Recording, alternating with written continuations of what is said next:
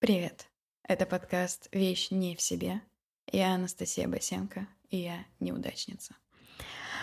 А, блять, извини, я сейчас заново это... Я неудачница, потому что... Слушай, а это, кстати, классная интро к подкасту, когда ты так говоришь, а, я неудачница, типа, бля, сейчас заново. Вот, и потом начинаешь нормально говорить. Привет. Это подкаст «Вещь не в себе». Я Анастасия Басенко, и я неудачница. Я не состоявшаяся художница, поэт. Я изучала юриспруденцию немецкий, но я не юрист, а в Германии не найду даже аптеку. Знакомо? Возможно, нам по пути. В этот подкаст я приглашаю людей, которые нашли себя, чтобы узнать, как им это удалось. Они в себе, а я пока нет. Прежде чем вы послушаете подкаст, хочу рассказать, что всю неделю, садясь за монтаж, я находила себе тысячу отговорок этого не делать. Сначала у меня кончился порошок, и я пошла за ним в один конец города пешком. На следующий день у меня кончился порошок для черного, и я пошла за ним в другой конец города пешком. Как вы понимаете, монтировать я села в последнюю ночь. А еще у нас с Патой слетела запись дорожки, и нам пришлось созваниваться на следующий день, чтобы дозаписать кусочки. Вот такая неудачница. Сегодня у меня в гостях Пата Пацхверя, стилист. Пата, привет. Всем привет. Расскажи немного о себе и чем ты сейчас занимаешься. Я стилист, и я начал свою трудовую деятельность в журнале SNC, если вы помните, такой был раньше очень крутой. И я попал туда ассистентом отдела моды, и впоследствии стал координатором отдела моды и потом уже редактором. А потом он закрылся, и я просто оказался фрилансером, стилистом, человеком, который э, стилизует для каких-то журналов, для каких-то артистов, для каких-то видеоклипов. Сейчас во время изоляции у тебя э, упало количество заказов, работы и всего такого? Да, абсолютно. Я более того совсем не работаю все это время. И более того, у меня нет какого-то невероятного притока вдохновения. То есть у меня нет ощущения того, что я сижу дома. Я, к сожалению, осознаю, что я человек а, из этого мема, где рассказывается про то, что, видимо, проблема была не в том, что у тебя не было времени, а у тебя просто нет хобби и интересов, потому что я четко сижу, понимаю, что это какая-то деградация, только потому что я не понимаю, что происходит, когда это закончится и как это работает, и я не могу ничего придумать, не могу, я даже не пытаюсь, то есть я вообще на эту тему не думаю, потому что есть какие-то вопросы, получается, поважнее. Просто, знаешь, в Инстаграме в том же, например, люди миллиард книг прочитали, прошли 8 тысяч онлайн-курсов, э, защитили чуть ли не докторскую, а ты сидишь, например, и фрустрирован. Мне кажется, что это создает лишнюю тревогу, по крайней мере, у меня так. Я с тобой согласен, такое у меня тоже есть, но я просто к этому отношусь с точки зрения, опять же, посмеяться над этим, потому что у меня, то есть, как это все работает? Я играю в компьютерную игру, я готовлю еду, смотрю то, что хочу смотреть. Соответственно, конечно, у меня где-то на подкорке есть мысль, что есть куча онлайн-курсов, которым бы я мог сейчас заняться, я владеть какими-то новыми знаниями, я бы мог прочесть больше книг, э, чем ни одной, и вот это вот все, но я не могу себя заставить этого делать. Я всегда могу с собой договориться. То есть я никогда не э, устраиваю себе каких-то вспышек из-за того, что кто-то делает что-то, а я не делаю. Или там кто-то выше, а я ниже. Кто-то там отдыхает сейчас здесь, а я сижу дома. Кто-то там пьет коктейли с друзьями, а я пью воду, не знаю, в ванной. Я думаю, что все завершится наилучшим образом для нас всех. И уныния и грусти у меня нет. Ты считаешь, что ты в целом отличаешься от других людей и не вписываешься в э, рамки общества? Нет, мне кажется, нет. Если брать с точки зрения, отличаешь ли ты чем-то из разряда, у тебя есть какая-то своя внутренняя особенность, это может быть что угодно, то да, конечно, каждый чем-то от кого-то отличается. Но если брать людей с точки зрения того, что мы делаем в этом мире, условно, к чему мы стремимся, чего мы хотим, как мы действуем, как мы себя ведем, как мы реагируем на те или иные ситуации, мне кажется, что все-таки тут есть уже э, какие-то группы людей. То есть нет такого, чтобы вот именно у одного человека такая реакция на какую-то ситуацию и все. Просто я, когда смотрю на твой образ, тебя сложно не заметить заметить, так бы я сказала. Если бы я увидела тебя на улице, например, я бы обязательно обратила на тебя внимание. Ну, блин, да, ты знаешь, мне кажется, что я с тобой вынужден согласиться, потому что у меня есть ужасная черта характера, но я очень люблю себя. Я считаю, что то, что ты говоришь, условно, не заметить меня где-то, мне кажется, это все-таки еще визуальная подача. То есть я к тому, что как-то внутренне я могу ничем не отличаться от массы людей, и у меня могут быть такие же какие-то проблемы или такие же какие-то не проблемы. То есть то, что мы все видим снаружи, это делает человек, который внутри нас. И это касается, условно, начиная от того, как мы одеваемся, заканчивая того, какие у нас волосы, брови, мысли и все остальное. Поэтому, конечно, все, что у нас внутри, проецируется на внешнее. Последние три года до недавнего совсем времени я носила только черную одежду. Я как раз тебе, как стилисту, uh-huh. это могу рассказать. А вообще я отшучивалась тем, что там вот я дальтоник, но я чувствовала себя только в черном э, хорошо. И мне кажется, что это какая-то проблема на самом деле. А почему? Зачем мы будем делать вид, что мы живем в какое-то время, когда черный цвет одежды значит, что ты из того племени или из этого грустная ты или веселая, богатая, бедная? Ну, то есть черный цвет, он крутой. Если он нравится тебе, и ты чувствуешь себя в нем комфортно, то это как раз-таки самое главное, потому что тебя можно как угодно наряжать. Но если ты чувствуешь себя в этом неорганично, и тебе в этом некомфортно, это не произведет такого эффекта, как если ты будешь в любимой черной одежде, вот. Просто я помню, э, это очень э, мощная травма из офиса. Было супер важно, чтобы я не производила впечатление траура, но я была зависима. Мне кажется, что у нас всегда есть выбор. То есть либо мы говорим, что я не могу сделать скидку этому не совсем умному человеку, который так буквально воспринимает мою одежду, поэтому я уйду сейчас, лишусь того-то, того-то и того-то. Или же я сижу и думаю, блин, ладно, окей, я надену вот эту цветную рубашку, потому что я это делаю не только, чтобы его удовлетворить, а потому что от этого зависят те или иные обстоятельства моей жизни. Поэтому это, мне кажется, скорее про подыграть, то есть как-то анализировать это с точки зрения давления глобального и типа травм, мне кажется, не стоит. Э, надо к этому относиться чуть проще, ну, потому что все всегда можно объяснить. Ну да, кстати, я как раз надела платье, накрасилась просто, чтобы чувствовать себя более уверенно. Мне кажется, Ого. это крутая способность. Да, это очень крутая способность, при условии, что мы даже снимаем это не на видео, и ты это делала чисто действительно для себя, чтобы самой себя чувствовать уверенно. Это круто. Спасибо.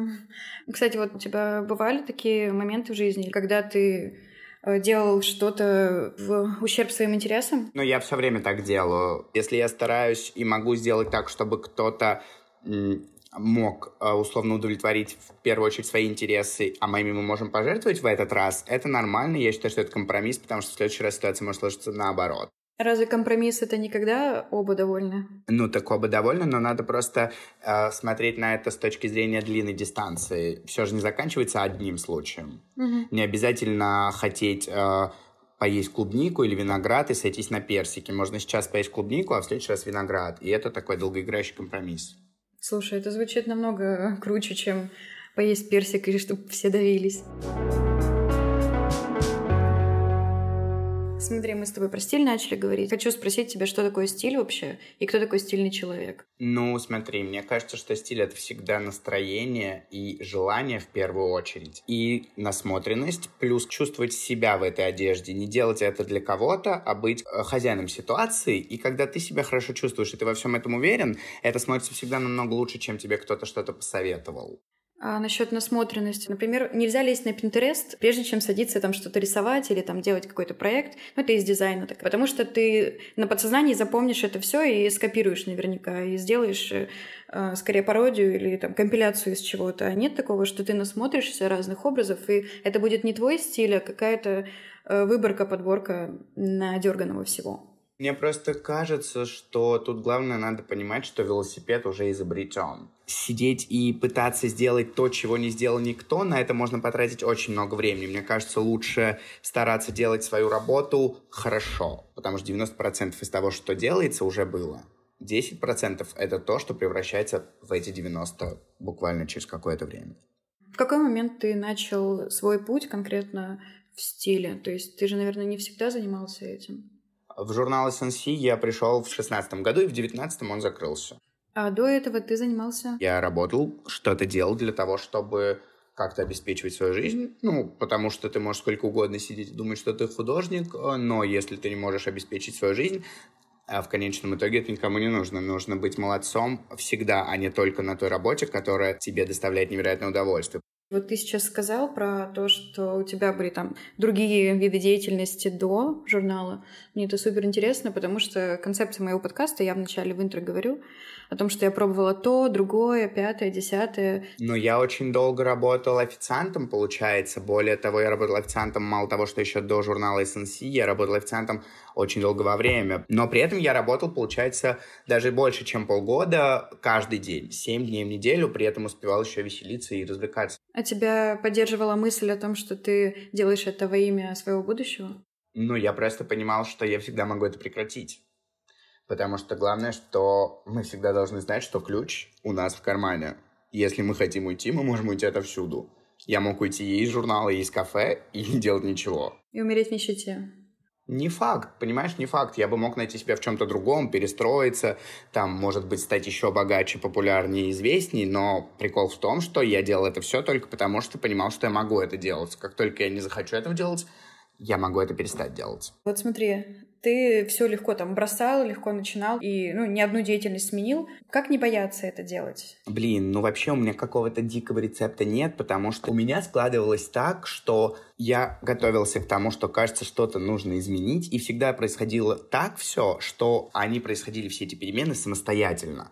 Как решиться и чем именно надо вооружиться, я, к сожалению, не знаю, потому что мне не приходилось. И меня это очень радует. Я всегда, то есть я люблю говорить про то, что всему свое время. И как только я начинал задумываться, через какое-то адекватное время все само собой происходило. И мне не приходилось э, принимать решений каких-то, которые могли бы как-то повлиять на меня.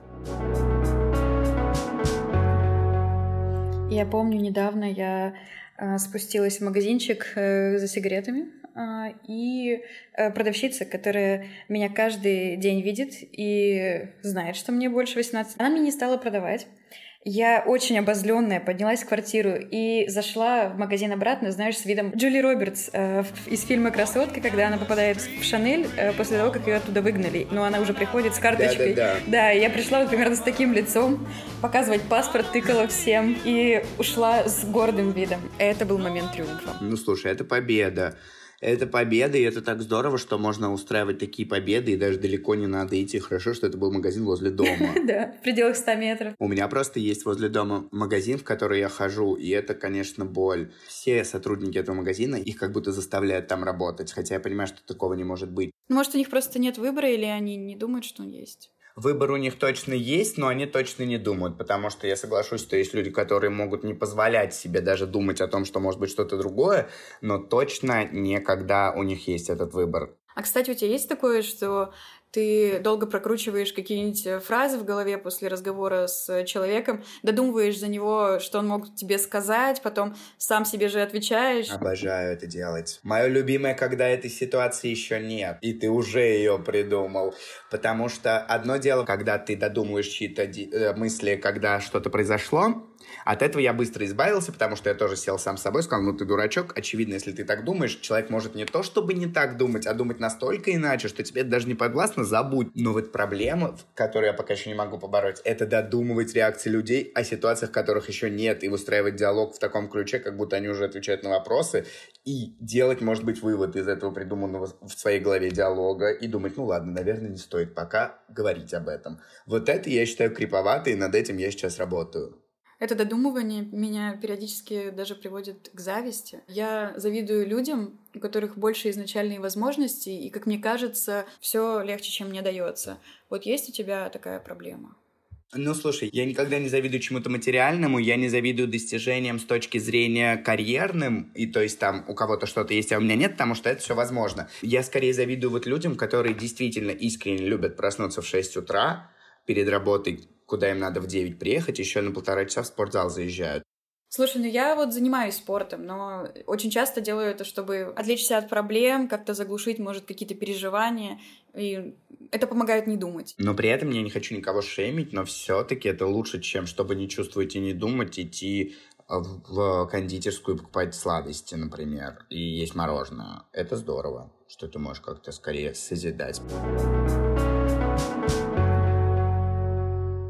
Меня долгое время были проблемы с восприятием критики. Сейчас попроще, но отголоски все еще чувствуются. Как у тебя вообще с этим? Если это действительно что-то адекватное, то это, конечно, всегда работает. Человек на что-то обратил внимание, на что, может быть, ты не смог. А если это критика из разряда «Ой, фу, это так тупо, мне не нравится, что ты так одет», или там «Мне не нравится, что ты худой», или там «У тебя розовые волосы».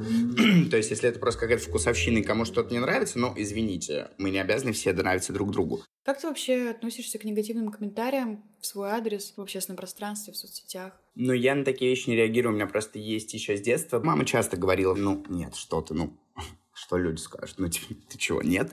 И в какой-то момент, годам к 12-14, я уже был из разряда, типа, мам, ты серьезно все еще говоришь мне эту чушь? Ну, какая разница? Ты же понимаешь, что они могут говорить все, что угодно, даже если мы не будем делать ничего. А если мы не будем делать ничего, они будут еще больше говорить. Ну, типа, это так тупо. И как-то вот, ну, я не помню точно, когда это прям случилось, что я прям свободно себя стал чувствовать, но я понимаю, что началось это очень рано. А вот у тебя недавно была фотосессия для Key Magazine, где ты позируешь в украшениях. И под этой публикацией немало странных комментариев. Вот я зачитаю парочку. Максимум, что мне может понравиться из украшений на мужчине, это обручальное кольцо моего мужа, брутального мужчины и работника Росгвардии.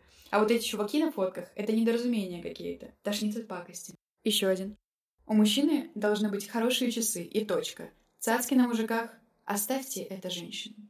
Как ты вообще реагируешь на такое? Если рассматривать конкретно эту историю, знаешь, почему я об этом не думаю? Потому что там нет даже ничего конкретно касательно меня. Условно, начнем с того, что в этой съемке нет даже моего имени. Мы просто с моей подругой сделали эту съемку в контексте это просто мужчины и это просто жемчужные серьги. То есть это не я такой сижу и кто-то говорит, ну ты не мужик, потому что условно в обычной жизни я это не ношу. И я к тому, что, ну, это даже не достойно диалога. Мне кажется, это тупо думать так, как думает она, но при этом это не может может меня ранить, я всегда стараюсь просто быть очень милым, добрым и вести себя с людьми так, как я бы хотел, чтобы они вели себя со мной. Поэтому вот с каким-то негативом, хейтом, там, тупыми комментариями я не сталкиваюсь. Мне кажется, что все эти люди, которые пишут гадкие комментарии, если не буквально им тоже их пишут, то у них были какие-то другие проблемы в детстве, в школе, их кто-то там, может, э, не понимал, и они вот так себя ведут. Что такое, на твой взгляд, неудачник, и считал ли ты себя когда-либо таковым? Ну, я не считал себя никогда неудачником но это не значит о том, что я всегда был суперзвездой, просто я понимаю, что э, неудачник это звучит как будто бы уже все произошло. То есть я могу считать, что неудачник это человек, которому условно лет 40 хотя бы, ну, не будем притягивать никакой жизни, ничего, просто реально, чтобы у человека было супер много опыта и действительно много попыток. Я считаю, что у меня не было еще половины того, чего бы я мог сделать, если не меньше. Поэтому неудачник мы можем констатировать, когда мы все действительно очень много пытались. Вот сколько тебе лет? 22. Ты понимаешь, что как минимум 44 кто-то в первую очередь ты можешь сказать, кажется, я неудачница. Мне кажется, что тебе просто в этом состоянии сейчас нужно побыть, чтобы, может быть, сделать какой-то вывод, проверить себя с точки зрения неудачницы. Потому что глобально очень рано делать выводы. Если человек а, пытается что-то сделать, анализирует то, что он делает, пытается, пробует, просто где-то себя сейчас не нашел, он точно не неудачник. Он просто, получается, двигается, и дальше у него наверняка случится либо что-то хорошее, либо он действительно сможет с полной уверенностью сказать, что он неудачник. Слушай, у меня есть э, такой бзик. Я смотрю фильмы из списка, который я сама себе составила. В него входит э, классика и там рекомендации друзей. И я супер виню себя, когда я смотрю что-то не из него, потому что мне все время кажется, что я должна развиваться. И я не знаю, что с этим делать и почему так происходит потому что ты хочешь так делать. Есть люди, которые смотрят фильмы только по списку, это круто.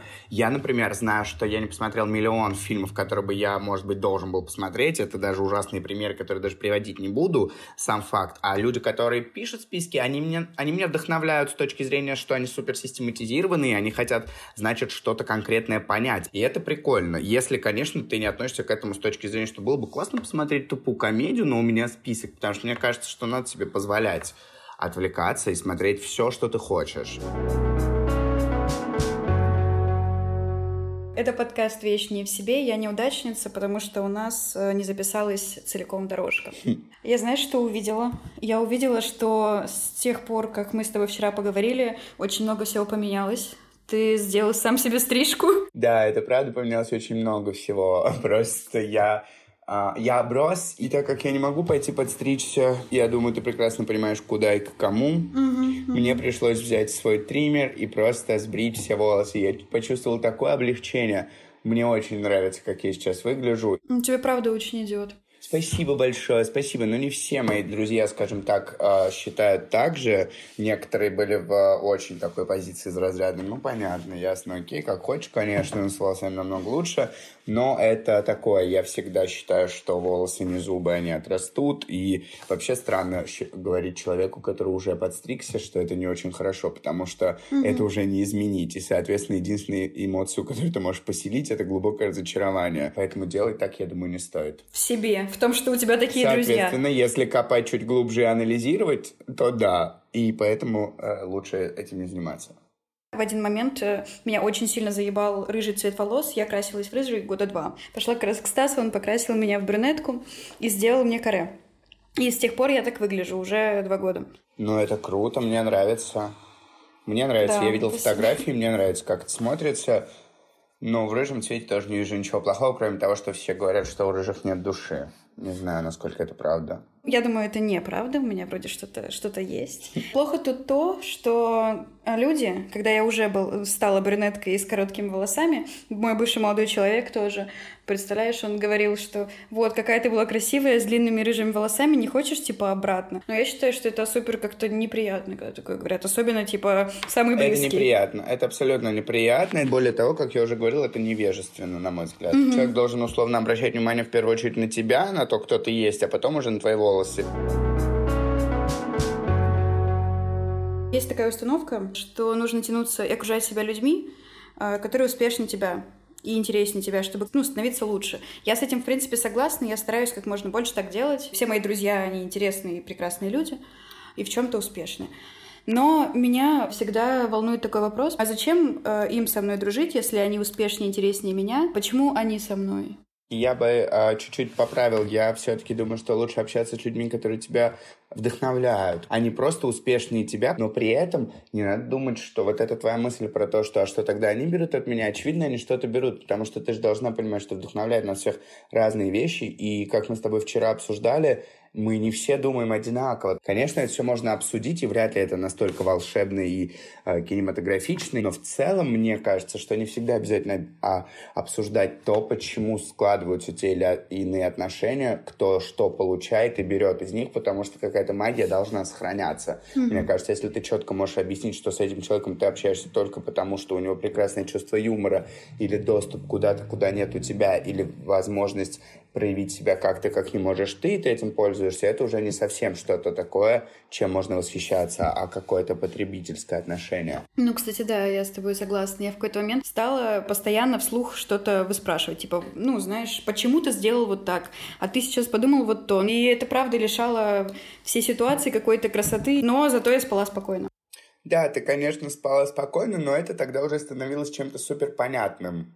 Мгм. И скучным иногда. Вот, то есть это даже сказала ты, а не я.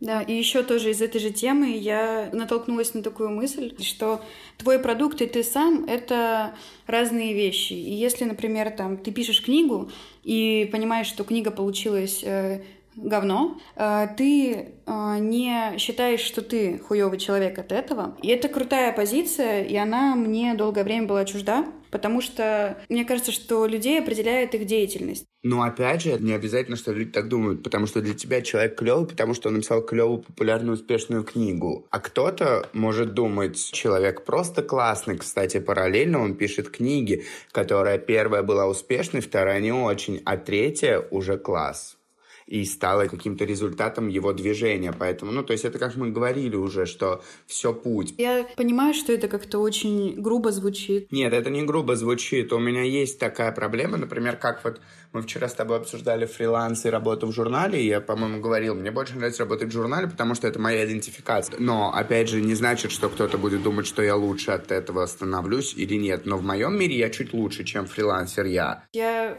никогда не довольна результатом своей деятельности, и это тоже проблема, потому что я, мне все время нужно лучше и лучше. Я не знаю, как с этим бороться. Нет, если честно, это не проблема. Это абсолютно нормально. Я знаю много людей очень талантливых, которые недовольны совершенно тем, что они делают. То есть понятно, что ты где-то должен себя похвалить, поощрить и сказать, что здорово, но сидеть и почивать на лаврах, мне кажется, было бы странно, если ты еще не готов э, к тому, что скоро тогда наступит финал, потому что ты же понимаешь, что уходить лучше на пике. Несколько коротких вопросов ты ответишь а, как считаешь нужным. Можешь не сильно коротко, но давай, поехали. Договорились. А, назови три самых сильных тренда. Тренды, на мой взгляд, они неизменные. Они из года в год, из сезона в сезон повторяются. Поэтому сейчас мне кажется, что стоит сделать так, чтобы из своих старых вещей собрать себе классный гардероб, обойтись меньшей кровью. Супер а, покупать и хранить какое-то огромное количество вещей трендовых в избытке я бы лично не советовал. Мне кажется, это никому не нужно, при условии, что все циклично. Три качества успешного человека. Мне кажется, что успешные люди, они никогда не стоят на месте, они всегда двигаются. Мне кажется, что успешные люди не обижаются ни на кого. И мне кажется, что успешные люди а, борются всегда с самим собой. И вот все эти три качества делают человека успешным. Без чего бы ты не был собой? Я не представляю себя собой без своего анализаторского мышления, потому что если бы я не анализировал все, что происходит в моей жизни, я бы не был тем, кем я являюсь, я бы не вел себя так, как я себя веду, и у меня бы не было такой, ну, я считаю себя довольно-таки легким человеком. То есть я всегда все с собой обсуждаю, но все всегда даю себе ответ, и все для меня очень логично. Поэтому мне кажется, это все потому, что я анализирую. Дай совет тем, кто себя ищет. Главное не зацикливаться на чужих результатах и понимать, что самое интересное в вас. И надо слушать себя, находить все ответы на вопросы внутри себя и действовать только так, как нравится вам. И тогда вы сможете найти вокруг себя и одобрение, и успех, и поощрение со стороны. Все, что вам нужно, только вас. А если вы будете стараться угодить кому-то, это будет не всегда здорово, и будет считаться, что это не совсем искренне. Это как э, из трендов понадергать себе э, модных вещей и попытаться втиснуться. Да, да, да, да. Но это как в Sims условно создать себе персонажа типа дружелюбный, гениальный искусствовед. И ты такой ла-ла-ла, а при этом, может быть, ты хочешь просто заниматься готовкой, и ты интроверт. И вроде как тебе даже некому продемонстрировать свои таланты и навыки, потому что ты хочешь быть один, но чтобы никто не думал, что с тобой что-то не так, ты пытаешься вливаться в какие-то компании. Это не супер здорово, мне кажется, это не искренне, не надо так делать. Я очень рада была с тобой пообщаться, Патом. Надеюсь, тебе тоже было приятно. Мне правда было приятно, это очень весело. Завтра, конечно, сделаем перерыв, а если что, на днях вдруг что-то снова не записалось, хотя я слежу за диктофоном, и сейчас все окей. Только дай знать, созвонимся снова. Ну все, хорошего тебе вечера. Пока. Пока-пока.